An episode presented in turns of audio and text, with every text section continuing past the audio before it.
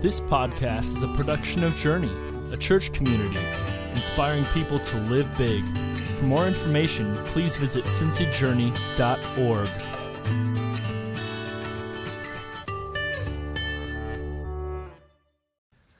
Well, good morning. My name is Joe Merrick. I'm the lead pastor here at Journey, and we are so excited that you are here with us this morning, that you've joined us, and we want to say thank you for that. I want to encourage everybody to reach into the seat back in front of them. There you will find one of these Connect cards. Uh, Connect card is a great way, especially if you are new to communicate with us. Um, there is information you can put on there. If uh, you put your uh, address on there, we'd love to send just a small thank you in the mail this week.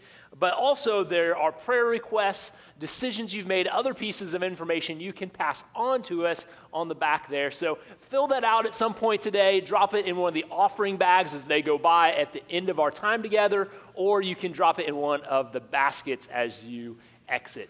With that shared, let me just pause and pray for us, and then we'll jump in today. Dear God, Today, we are so thankful as we've taken some time to sing of your goodness and your power and your grace and your work in our world and our life. That's precisely what we pray for now, God. That as we open up these scriptures, as we share, that we would feel you move and work in our heart. Because you've brought every single one of us here today to learn something. It might not be the same thing for every one of us, God, but I believe, I believe you have something to teach every one of us to be more faithful, to be more of who you want us to be.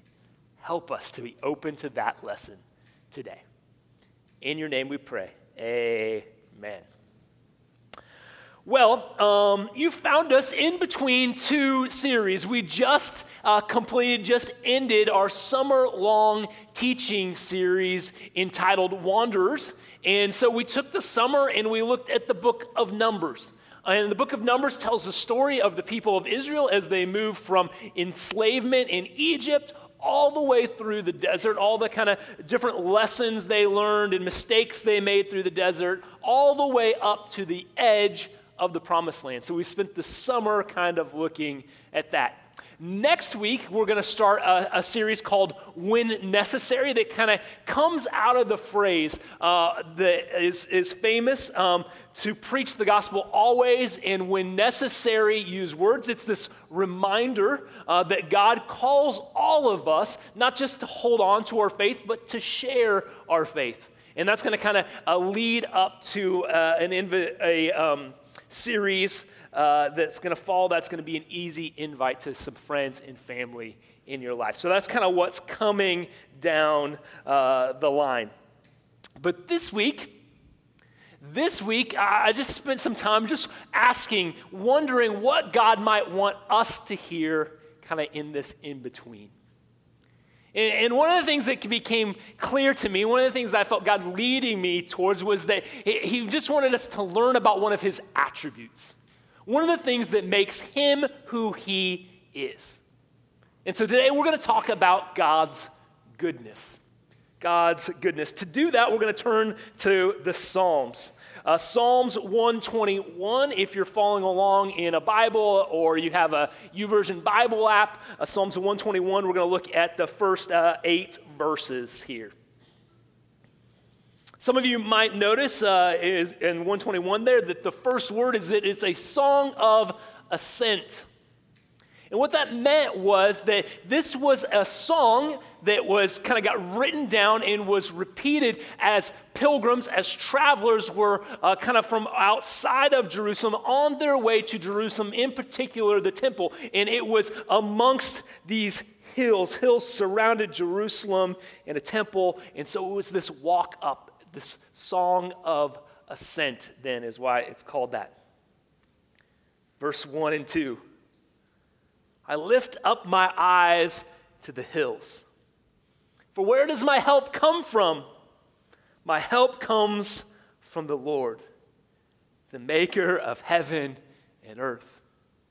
The psalm that uh, preceded this one, uh, Psalm 120, is a different one. It's a psalm of lament, of complaint. They're concerned about uh, the enemies that surround them, that are all around them. They're, they're worried about that. And so there's this general pattern kind of in this section of scriptures for a few chapters where there's a psalm of lament, of, of concern, of complaint, and then there's an answer, and this is one of the answers. My help comes from God. We see the same pattern. Verse 1 it, Where does my help come from? It, it's a question that is meant to highlight the answer. My help comes from God. Verse 2. Maker of heaven and earth is a reminder of God's omnipotence, his power, his ever never ending power, that he's more than capable, more than capable of handling the trouble before us. One of the real challenges in this time period, one of the things that uh, this psalm was particularly about was that these hills, these hills weren't always easy to travel up. They were challenging. Their terrain uh, was rocky and slippery, and there was sharp edges and long falls down. And there was lots of thieves that liked to hide in the hills between kind of the blind corners and the dark shadows. And so these next few verses are about God's protection. He will not let your foot slip. He won't let you fall. He who watches over you will not slumber. He is not going to be caught off guard. He's not going to be surprised. Indeed, he who watches over Israel will neither slumber nor sleep. The Lord watches over you. The Lord is the shade at your right hand, your protection, that's saying. It's a, uh, it was common in this day to have a shield on your left and a sword in your right, and so your right hand was unprotected. But God's going to protect even those parts from you, of you that are exposed. verse 6 the sun will not harm you by day, nor the moon by night, just the physical concern of the heat. The Lord will keep you from all harm. He will watch over your life. The Lord will watch over your coming and your going, both now and forevermore. God's protection never ceases, never stops, no matter where you go. God protects the, the pilgrims, uh, these travelers on their way to the temple, on their way to Jerusalem, and He protects followers of Jesus trying to have God at the center of lives. Because God is good, it's in His very nature.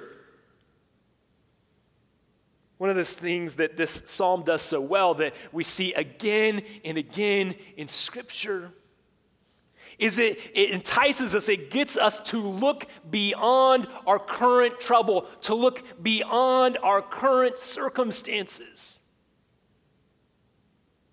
The people who sang these songs, they were well aware of the real dangers around them. It's what they're about. These roads, they're not uh, paved roads like we think of them into a major city. They're beaten down paths. They're full of rocks. They're slippery. They're uphill. There's no guardrail on the side to keep you from falling down. There's danger. People who repeated these songs, they're not accustomed to kind of maybe traveling in the way that we are. This maybe a couple times a year. And they had undoubtedly heard undoubtedly heard stories of people who traveled these very roads and were robbed by bandits and beaten and maybe left for dead. Real concerns. But the psalm, it calls them, it calls us to look beyond, to look beyond our current trouble, to look beyond our circumstances to look to God's goodness, to his protection, to his power. In fact, many uh, scholars who kind of studied this section of Scripture, they, they look at it and they say, you know, this is a call and response song. So one traveler would say to another, Where does my help come from? And the answer would come back My help comes from the Lord, maker of heaven and earth. And it goes on and on. They would travel and they would remind each other to look beyond the current trouble. They would remind each other where their help comes from, that God is bigger than the challenge before them.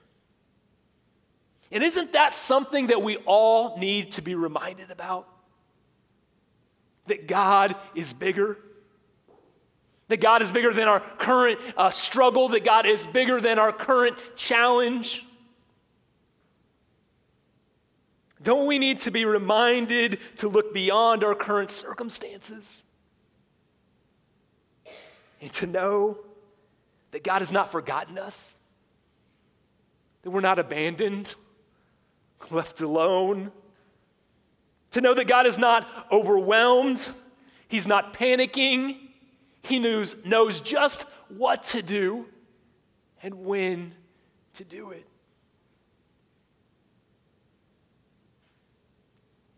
To do that, we have to believe in the goodness of God.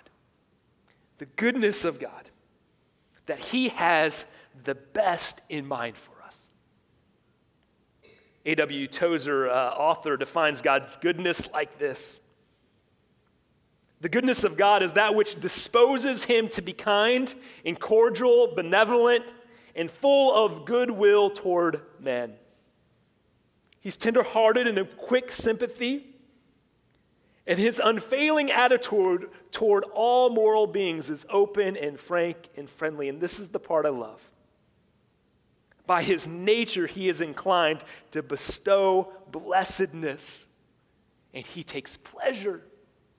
He takes pleasure in the happiness of his people.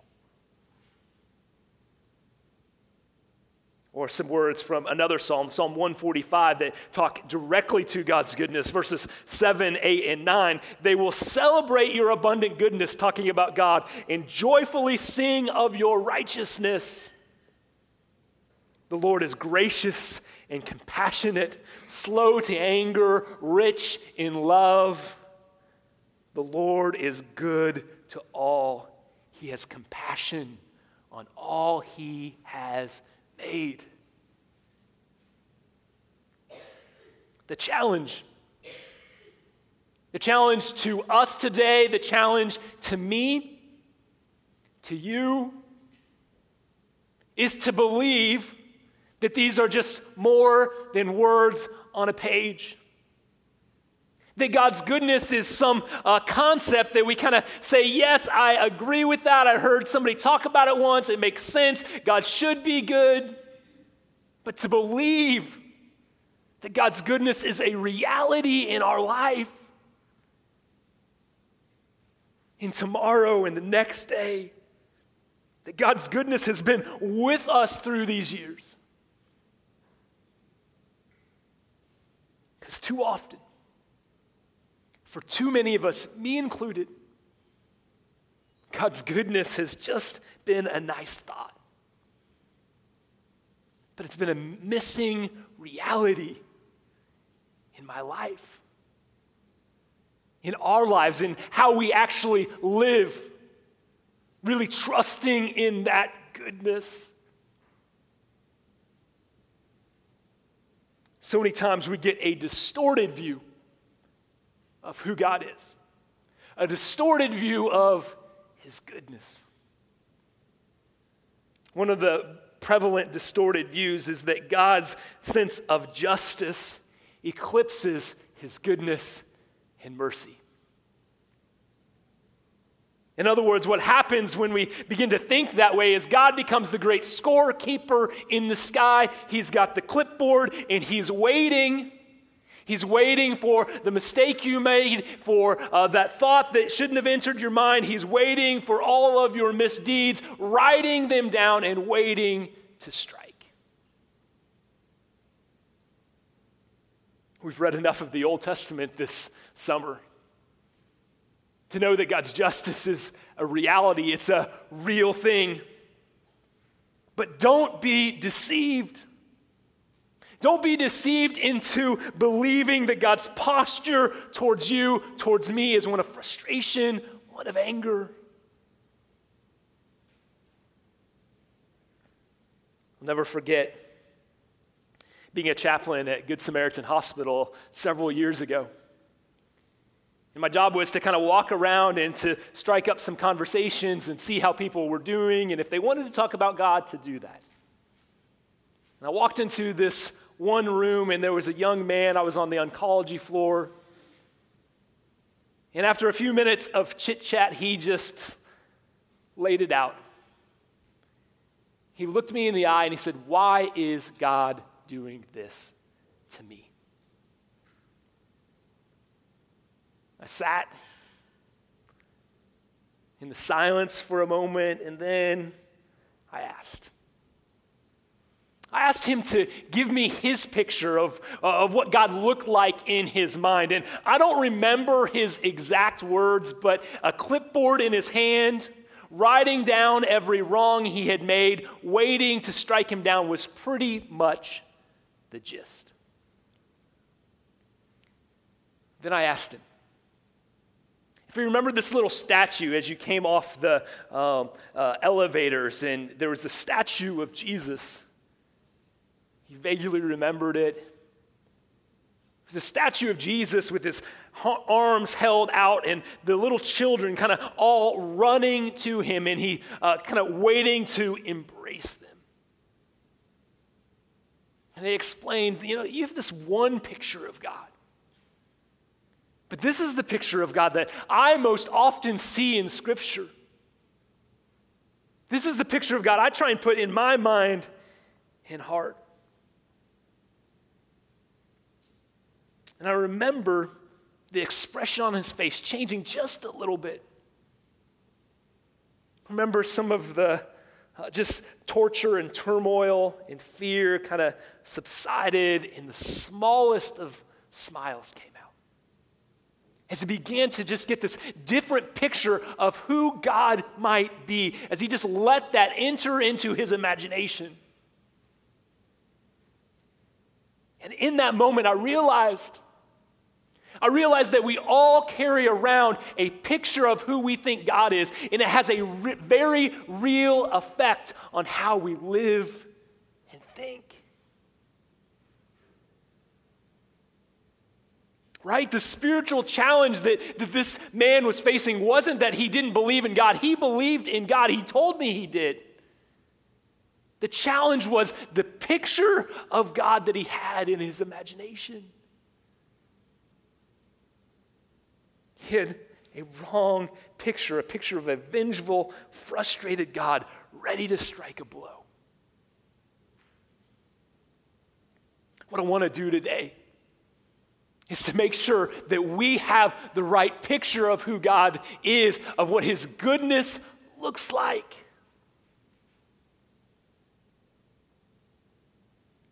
Because when we imagine God as the cosmic scorekeeper, that's a detached view of God.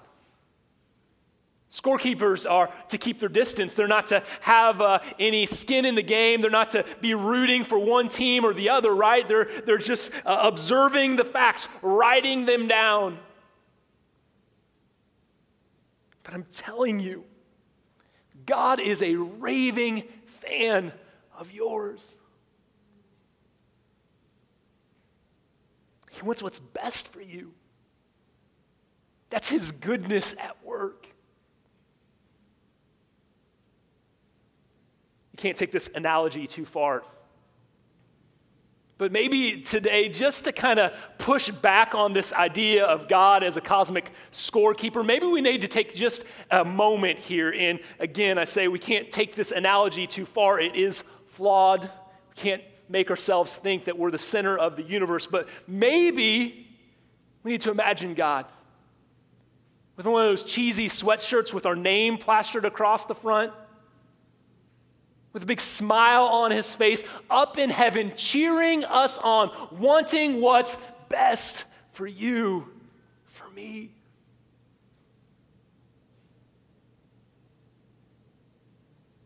Because God does want what's best. That's His goodness at work. God's very nature is to be good, and by extension, He wants what's best for us. Now, we have to understand that what's best doesn't always mean we get our preferences.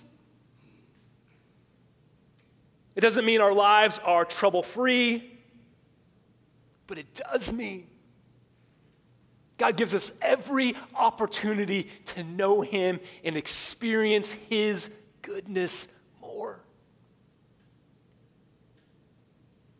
Sometimes, trouble and difficulty in our life are precisely what lead us to experience more of God and His goodness.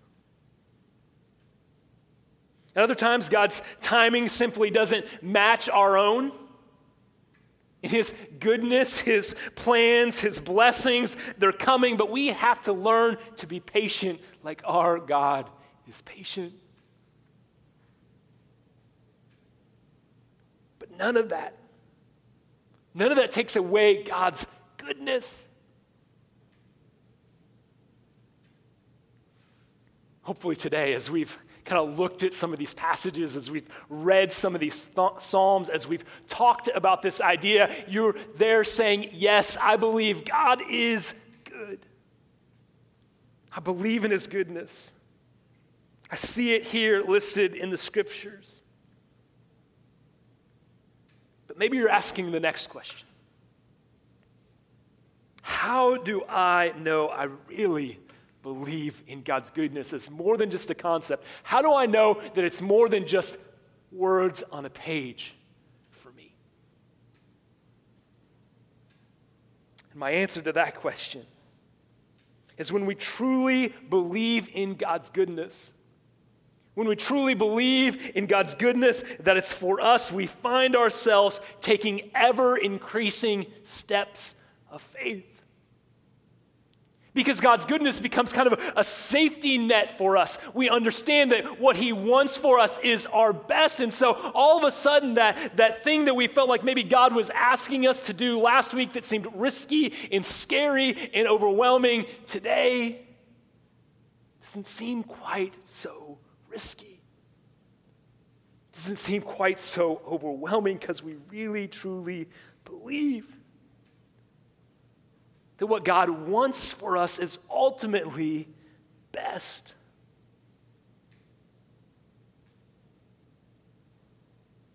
I love how clearly author Chip Ingram puts it. He says, You'll never miss out if you do life God's way. In other words, when we believe in God's goodness, we don't have to fear his plans. And the light bulb kind of goes off in our minds. We understand. We understand that God's plans for us are the best we can have, and all of a sudden, we don't want anything else.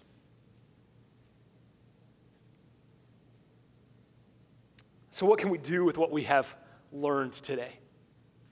We can, what can we do with God's goodness and trusting in it more? I have some practical suggestions for us in just a moment, but before that, an observation. So many times we think we can simply just learn something new, kind of take an idea, maybe even a verse, we can add it to our mental repertoire and we can check it off. It's done. We've learned it. But many times, and I think God's goodness oftentimes is one of those we have to unlearn something before we can learn something new.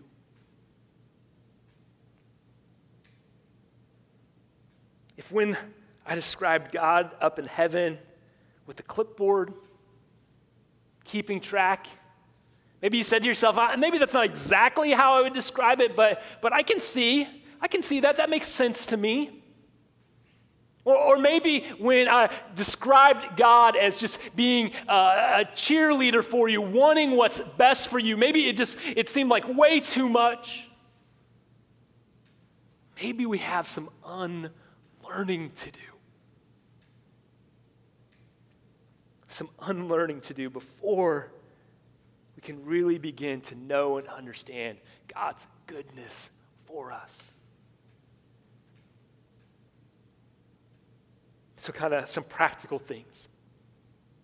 Number one is to simply ask yourself what's the picture? What's the image of God that I have in my mind?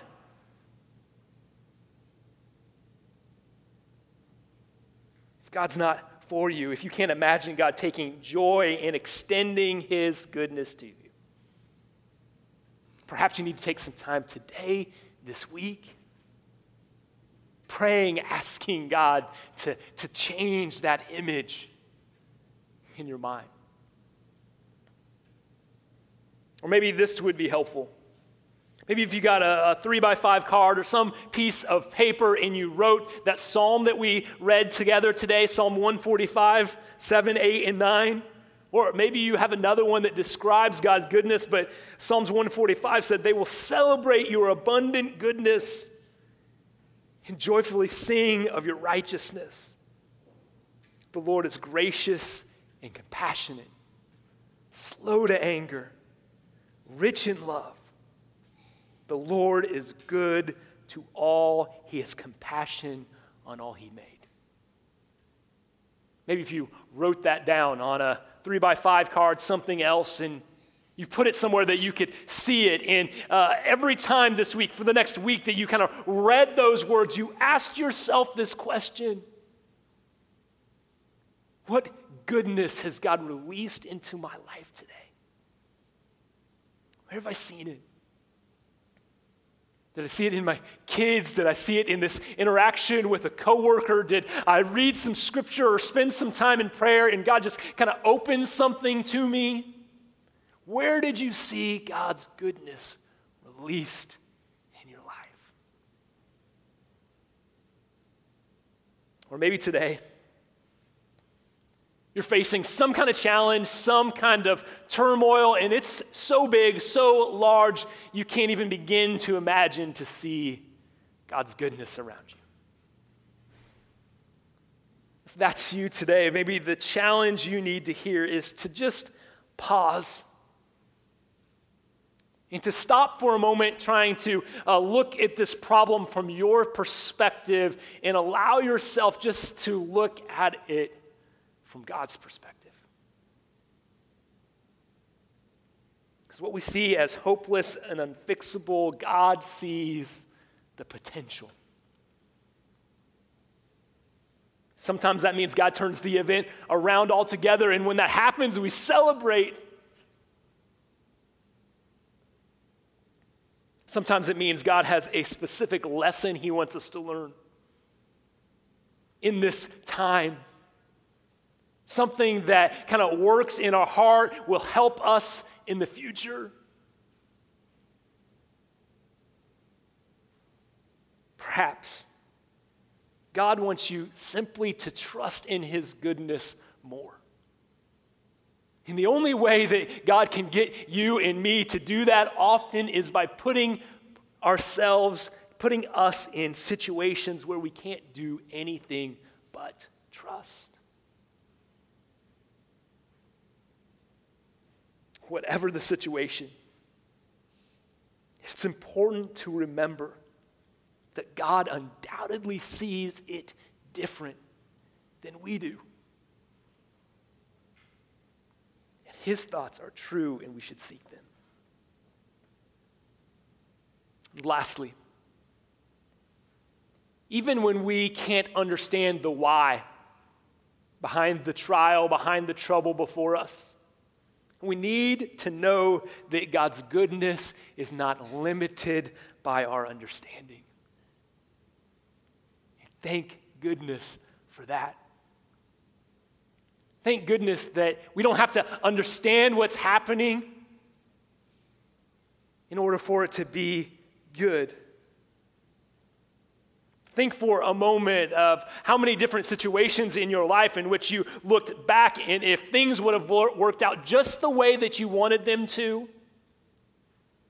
your life wouldn't be nearly as good today as it is. Example from Scripture that comes to mind about that is the story of Joseph.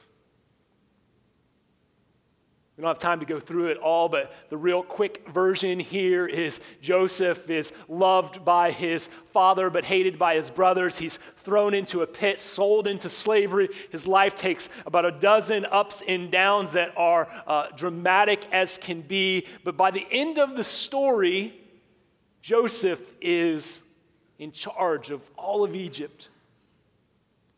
And he saved Egypt from a great famine, all the surrounding lands from just turmoil and trouble.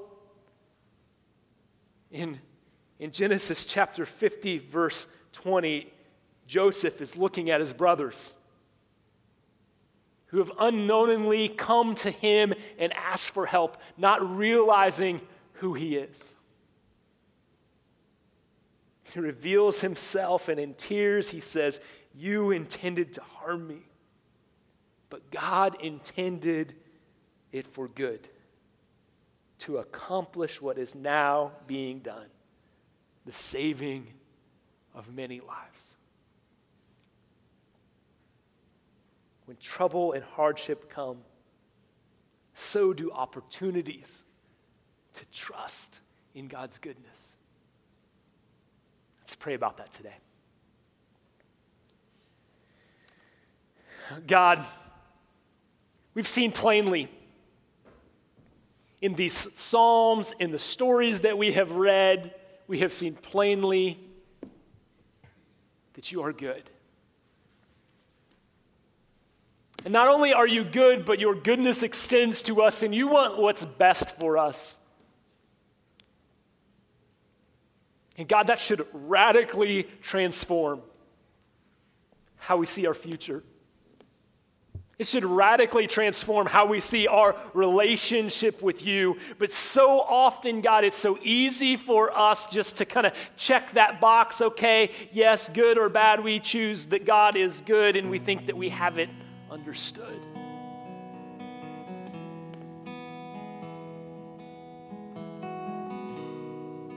But your goodness, your goodness should impact how we live today.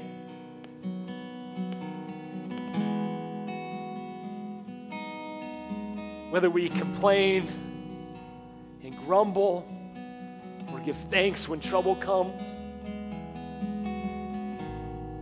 goodness should impact, it should change how we see tomorrow. Whether we're full of fear and anxiety or we're trusting. Trusting in your goodness.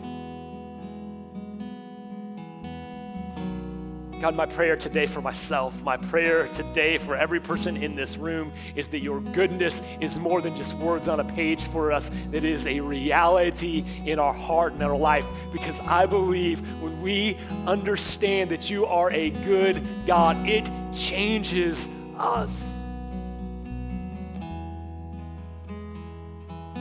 When we understand that your plans are what's best,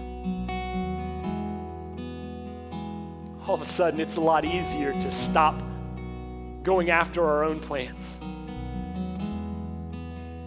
and to really trust and give ourselves to you and our futures to you.